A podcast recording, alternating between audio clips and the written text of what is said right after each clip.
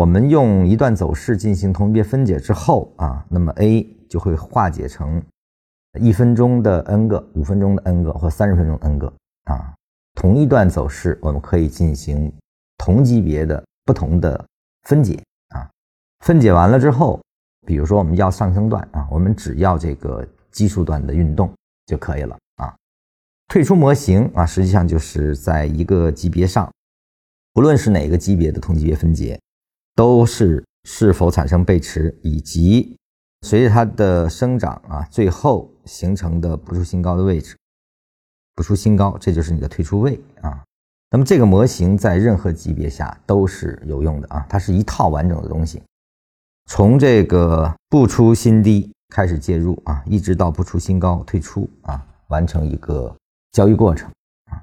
这个中间是如何判别？我们在上文已经讲过了啊。那么今天主要说一下，在这个逻辑下如何进行更好的操作啊。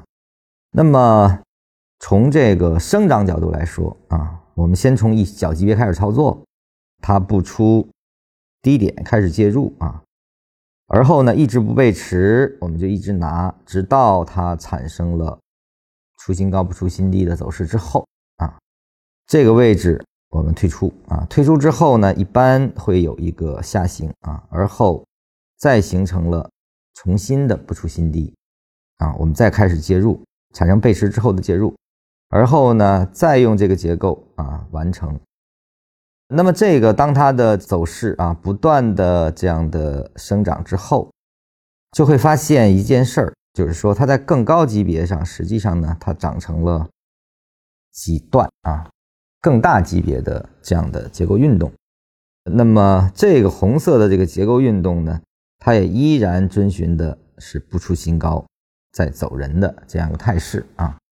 那么呢，它就变成了更大级别的一个运动的单一段啊。实际上，这个逻辑呢是站在生长的逻辑下展开的啊。开始呢，我们只是操作中间的这个上升段一段一段的，这个会很累，因为行情切得很细啊。那么，当你发现，在它的高级别上也出现了不出新低的这种背驰走势啊，那你的仓位就要移动了。比如说，我用百分之百仓位进行交易的，那当它出现了更高级别，产生了向上的生长走势，也是符合这种交易模型啊，那么可能你这里面就需要把百分之五十啊放在更高级别的仓位上去进行跟随了啊。而后呢，剩下的百分之五十再来继续做你的一分钟的跟随啊。当五分钟逐渐的生长成三十分钟，可能我们还需要调啊，可能就是五十的仓位呢给了三十分钟啊，那么三十的仓位给到了五分钟啊，那么二十的仓位继续给一分钟。当然，这个跟你的交易能力相关啊。那就是说，通过行情的生长，我们从一分钟的交易开始，逐渐的。当我们发现它已经开始走一个更大级别的运动的时候，我们就把仓位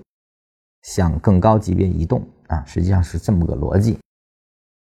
这个在禅师的逻辑里呢，就是同样的一段走势，是用了同样的模型进行了不同级别下的复议啊，它是一个不同级别的不断的演绎